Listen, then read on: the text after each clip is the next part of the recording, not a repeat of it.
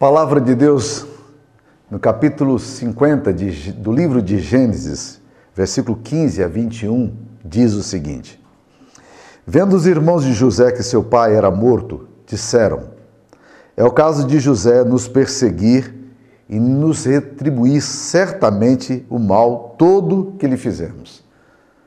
Portanto, mandaram dizer a José: Teu pai ordenou antes da sua morte, dizendo: Assim direis a José: Perdoa, pois, a transgressão de teus irmãos e o seu pecado, porque te fizeram mal.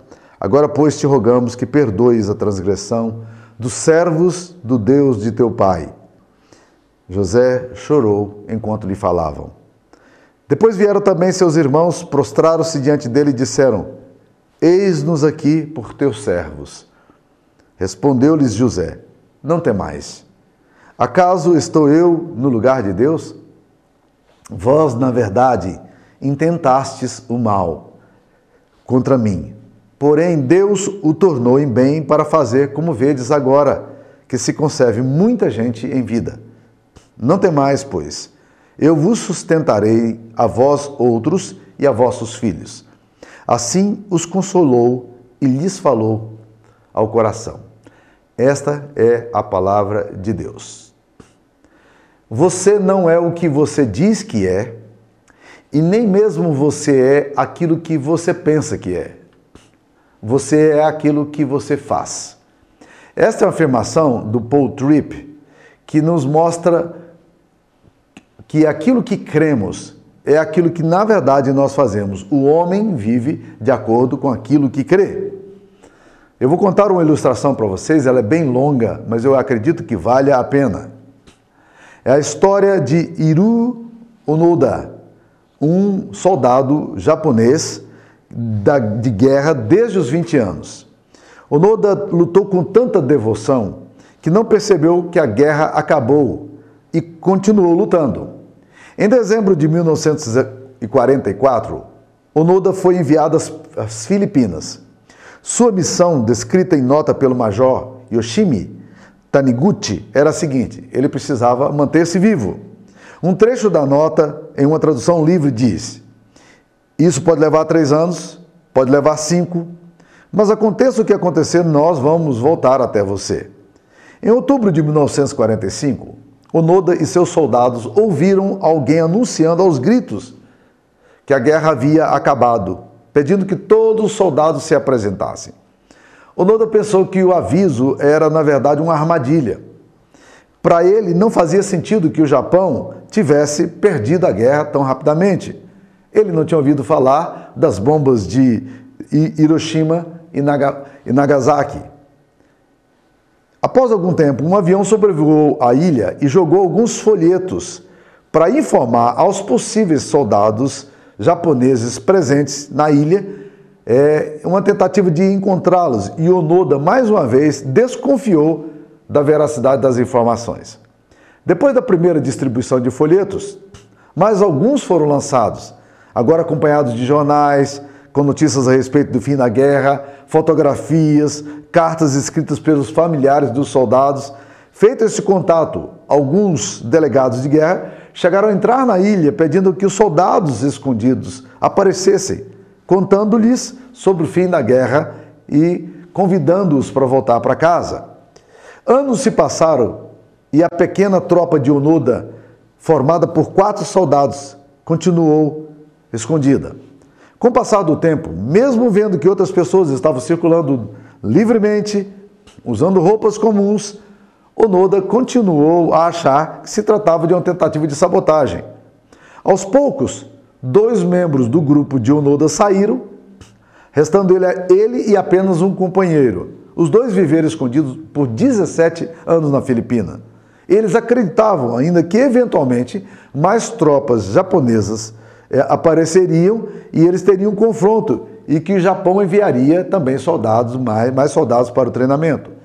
Após 27 anos de fuga, o parceiro de Onoda, o último que tinha ficado, morreu numa briga com uma patrulha filipina. A morte desse soldado serviu de alerta ao governo japonês, que acreditava até então que todos os soldados japoneses já tinham retornado à sua terra ou estavam mortos. O mais irônico vem a seguir. Quem de fato encontrou Onoda foi um estudante que, em 1974, decidiu via viajar para alguns lugares do, do mundo. Um dos seus objetivos era encontrar um panda, um urso panda, o tenente Onoda, que ele tinha ouvido falar, e o abominável Homem das Neves. Bem, ele não encontrou nem panda e nem encontrou o abominável Homem das Neves, mas o tenente ele encontrou. É claro que Onoda se recusou a acompanhar o estudante. Afinal, seu comandante havia dito há 29 anos atrás que voltaria para buscá-lo, independentemente do que acontecesse. O estudante voltou ao Japão, procurou o comandante-major Taniguchi e que enviou Onoda às Filipinas pedindo para que ele voltasse lá e buscasse, caso contrário ele não retornaria. Taniguchi foi até Onoda e contou que a guerra, de fato, havia acabado e ele estava finalmente liberado para voltar ao Japão. Onoda ficou visivelmente revoltado ao analisar toda a situação e pensar no tempo que perdeu, escondendo-se de inimigos que nem mesmo existiam mais.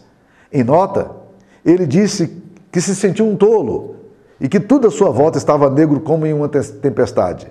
De volta ao Japão, Onoda virou herói pela dedicação que demonstrou ter com seu país.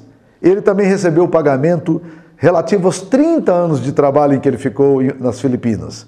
Com dinheiro, pasmem vocês, ele mudou-se para o Brasil, onde comprou uma chácara e se casou. Ele também escreveu um livro a respeito dos seus 30 anos de guerra. Em 1984, Onoda voltou ao Japão. Ali ele criou uma escola para ensinar técnicas de sobrevivência e independência aos jovens do seu país.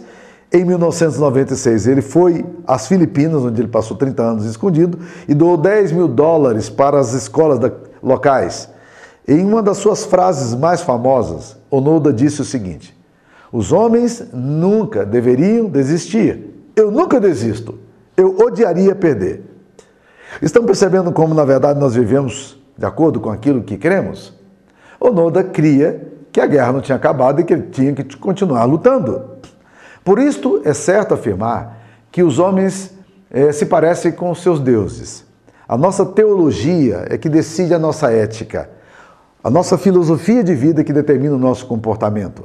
Nós vamos fazer as coisas de acordo com aquilo que nós cremos. Nenhuma fé é genuína e saudável se ela não está firmada em pressupostos corretos sobre Deus. Se você tem uma visão equivocada de Deus, certamente você vai ter uma ética e uma atitude de vida é, complicada.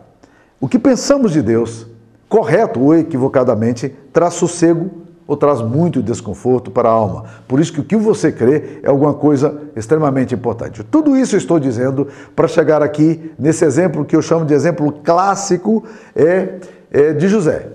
José é um exemplo maravilhoso de como ele cria, do que ele cria. Larry Crabb Jr., que é um conselheiro cristão, ele afirma que o papel do conselheiro no aconselhamento é ajudar a pessoa que procura ajuda a colocar a mente dela no lugar certo. Esse é um grande desafio quando nós estamos enfrentando tensões, lutas, problemas. Nós muitas vezes, equivocadamente, colocamos, como Pedro fez, nós colocamos o nosso olhar na tempestade, nos ventos fortes, ao invés de colocar em Deus. E se você coloca a sua visão nas coisas, nas circunstâncias e não no eterno, a tendência natural sua será realmente instabilidade. Então, o que você crê vai determinar o que você, como você age. Por isso, Larry Crabb Jr. diz, abre aspas, o ponto inicial de todos os problemas emocionais de causa não orgânica é um problema de pensamento. Uma crença errada sobre como as necessidades pessoais devem ser supridas. As proposições que uma pessoa tem em sua mente, isso é, as sentenças que ela diz a si mesma, controlam diretamente aquilo que ela acaba fazendo. Então, meus queridos irmãos, a história de José nos mostra que uma mente teologicamente bem ajustada, teologicamente correta, ela ajuda a lidar com a oposição, com o sofrimento, com a ingratidão, com a injustiça. Toda leitura que José faz, ela está submetida a essas percepções que ele tem da divindade. Se José tivesse uma concepção errada de Deus, certamente isso afetaria profundamente a sua interpretação da vida e tudo o que ele fez. E quando nós atravessamos um pântano, é muito importante aprender uma coisa: nós precisamos aprender a pisar em lugares sólidos, encontrar lugares sólidos para colocar o nosso pé. Ou como diz Martin Lloyd Jones, coloque o problema particular no contexto dos princípios sólidos que estão adiante. É exatamente esse o grande desafio. E o que, que ajuda José realmente a ter uma vida tão sólida como ele teve? O que, que deu estabilidade na alma de José e que sustentou José nos tempos difíceis e sustentava agora José quando ele ascendeu ao trono e se tornou o segundo homem mais importante de todo o Egito? Primeiro princípio, guarde isso. José entendia que ninguém ocupa o lugar de Deus. Olha como é que ele fala aqui no capítulo 50, versículo 19, quando os irmãos vão procurá-lo para ali tentar convencer de que ele não fizesse mal nenhum a eles porque o pai deles tinha morrido. José olha para os seus irmãos e provavelmente José deve ter dito: Puxa vida, vocês não entenderam absolutamente nada. Eu quero dizer uma coisa para vocês, e o que ele diz é exatamente isso: que ninguém ocupa o lugar de Deus. Gênesis 50, 19. Respondeu-lhes José: não temais. Acaso estou eu em lugar de Deus? José está dizendo: olha, ninguém ocupa o lugar de Deus. Não há ninguém que possa estar onde Deus está. O trono é dele. E é exatamente a primeira visão que João tem no livro de Apocalipse. Quando ele olha para os céus, a primeira coisa que ele vê é o céu. Mas ele diz: Eu vi o trono de Deus e alguém assentado no trono. O que ele está dizendo é o seguinte: eu vi a glória de Deus, eu vi a Deus e, e percebi que naquele lugar ali não existe um trono vago, não existe um lugar para que outro governe. A nossa vida, meus queridos irmãos, não está nas mãos da, das decisões humanas transitórias. A nossa vida não está na mão de homens bons ou maus. A nossa vida não está à mercê das circunstâncias, porque ninguém ocupa o lugar de Deus. Então é muito importante que todas as vezes que nós estamos tomando decisões na vida ou enfrentando lutas, que a gente lembre-se disso. Ninguém ocupa o lugar de Deus. Deus é Deus. Ele está no trono. Ele controla todas as coisas. Ninguém ocupa o lugar de Deus. É importante nós entendermos a soberania de Deus. Alguém está no centro das decisões do universo. Deus governa todas as coisas visíveis e invisíveis. Não há ninguém que possa ocupar o lugar de Deus. E aqui José fala: não tem mais.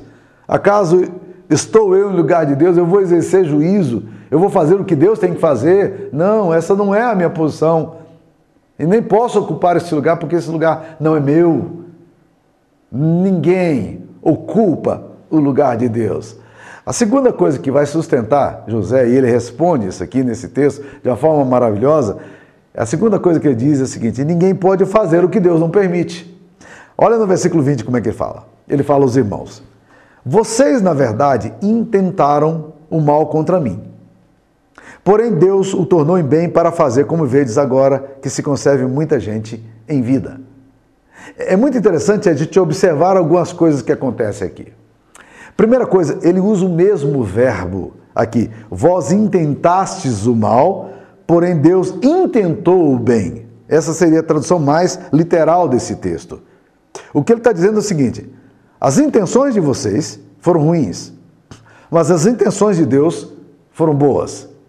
Vocês, e ele é muito realista, ele não é romântico.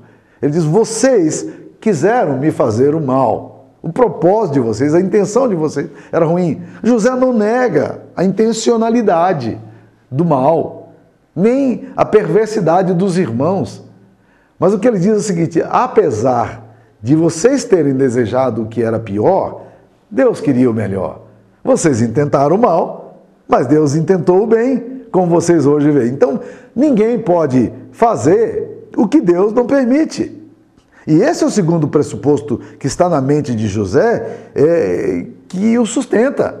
Ele está dizendo: vocês não fizeram isso sem que Deus permitisse que isso acontecesse.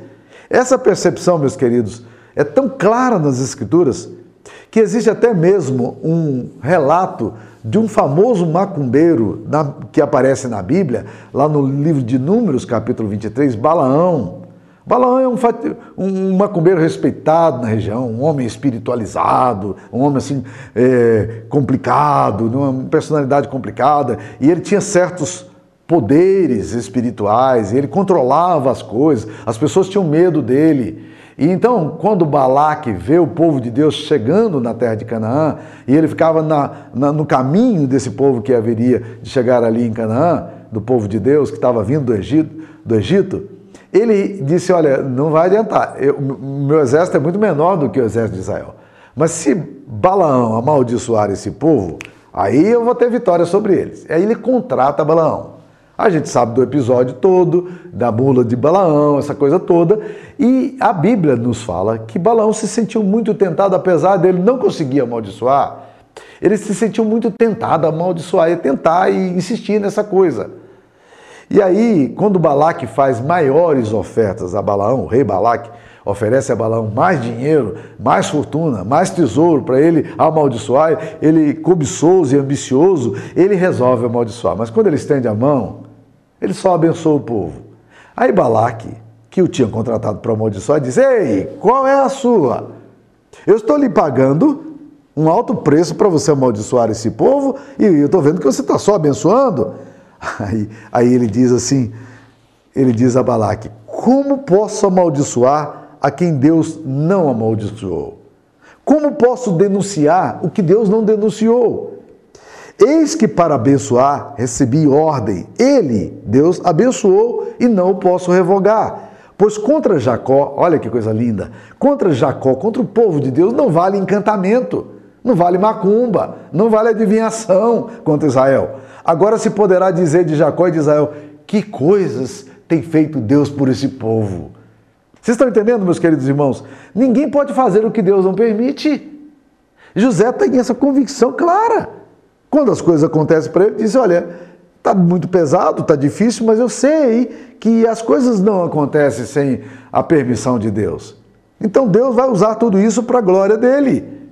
José possui uma percepção clara de que Deus está no controle da história. E é exatamente essa compreensão espiritual que o sustenta nos difíceis anos que ele teve que enfrentar e livra o coração dele do ressentimento e do desejo de vingança tão comum em nós quando nós nos sentimos injustiçados e não compreendemos quem é o Deus que está sobre a nossa história. Terceira coisa muito importante que sustenta, são os pilares aqui da alma de José, do pensamento de José. Lembra lá no início quando nós falamos, você não é o que você diz que é, nem você é o que você pensa que é, você é aquilo que você faz. A atitude de José está dizendo exatamente quem ele é. No terceiro ponto que eu diria aqui é o seguinte: Deus pode transformar o pior episódio em uma maravilhosa graça e intervenção. Essa é a compreensão, esse é o pilar que José tem aqui e ele declara: vocês quiseram mal. Era a pior coisa que poderia acontecer para mim. Vocês pensaram em me matar, vocês me venderam como escravos, mas olha, vocês não podem de forma nenhuma fazer aquilo que Deus não quer fazer, e Deus pode usar a pior tragédia da nossa história o pior episódio da nossa história, para revelar a sua maravilhosa intervenção, o seu milagre, a sua, a sua soberania, a sua bênção. Ah, quantas vezes nós estamos em situações tão difíceis, tão complicadas, e Deus pega aquilo que parece uma coisa tão difícil de resolver e transforma aquilo num evento de graça e da sua misericórdia. É isso que José pensava. Deus pode transformar o pior episódio em uma maravilhosa manifestação da sua graça e da sua intervenção. Então, meus queridos, quando as coisas estiverem ruins, pesadas demais para a sua história, comece a perguntar: o que que Deus vai fazer de tudo isso aí que está acontecendo? O que, que pode acontecer dessa intervenção de Deus nesse momento? Esse momento que está acontecendo, essa tragédia aqui. O que, que de bom pode surgir de tudo isso aqui? Porque Deus pode pegar aquilo que é a coisa mais pesada e transformar em alguma coisa muito bela, assim como ele fez na cruz. Que lugar pior pode existir na cruz. O livro de, das leis, Deuteronômio, afirmava que maldito é aquele que for pendurado no madeiro. Lá estava Jesus pendurado no madeiro. O que você vai encontrar na cruz, meu querido? Maldição? Não. Na cruz você vai encontrar a bênção de Deus, a redenção. Lembra-se, lembra-se, lembre-se, portanto, disso. Há um, um homem, um, um, um psicólogo chamado Ellis, que diz o seguinte: o evento não controla o sentimento, mas a avaliação do evento é que o controla.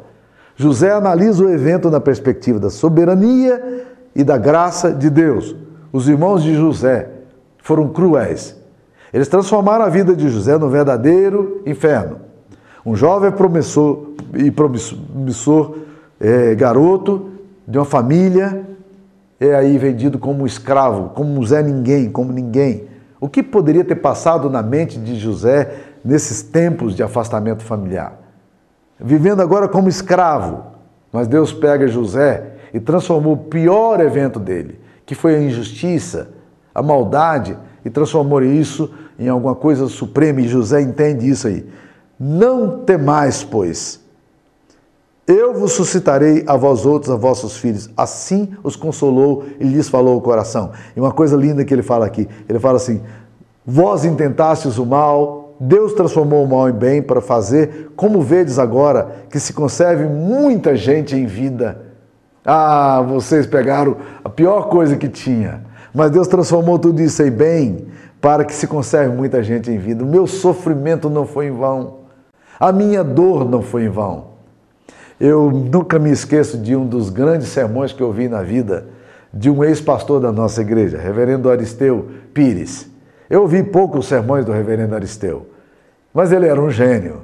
Bem, ele era baiano, e só por ser baiano a gente já deve dar um crédito maior. Mas ele pegou aquele texto de Jesus, que está ali é, diante dos discípulos, na noite em que ele vai partir o pão com seus discípulos e vai tomar a ceia. Diz a Bíblia o seguinte: que Jesus, tendo, tendo pego o pão, o partiu e tendo dado graças, o partiu. E o reverendo Aristeu então perguntava assim: como é que alguém pode, pode dar graças quando sabe que aquele pão partido simboliza o seu sofrimento na cruz. Como é que Jesus pôde agradecer ao Pai e distribuir o pão e o cálice se aquilo representava o seu esmaga, o esmagamento ali na cruz?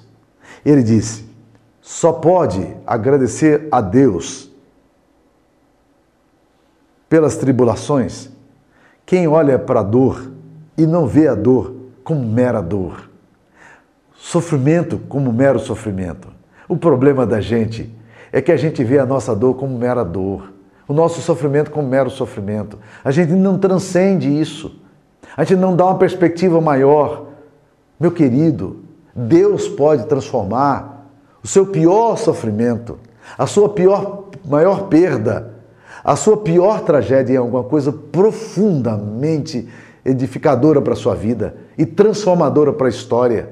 Então, não fique desencantado, não deixe o seu coração consumir de amargura, não perca a esperança, não perca a fé, não fique desanimado. Por quê?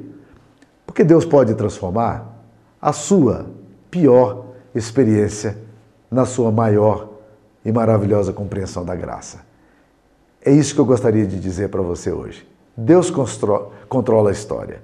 Entenda isso. Isso pode sustentar a sua vida. Que Deus te abençoe. Eu queria orar por você. Senhor, aplique essas verdades ao nosso coração.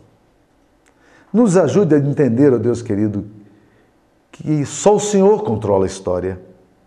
Nos ajude, ó oh Deus, a entender que ninguém ocupa o lugar do Senhor.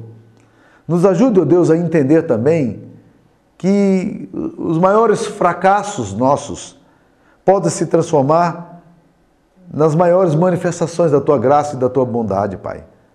Ó oh, Deus querido, muitas vezes nós estamos tão acabrunhados e tão é, pesados debaixo de opressão, de injustiça, de ingratidão, e nós paramos aí, ficamos nesse vale da dor sem contemplar a esperança maior de um Deus que faz milagres, de um Deus que opera maravilhas, de um Deus que transforma a história. Ó oh Deus, visita o coração das pessoas que estão ouvindo essa palavra e que, ó oh Deus, o Senhor transforme o coração delas pelo teu Espírito. Em nome de Jesus. Amém. Que a graça e a paz do Senhor esteja com vocês. Amém.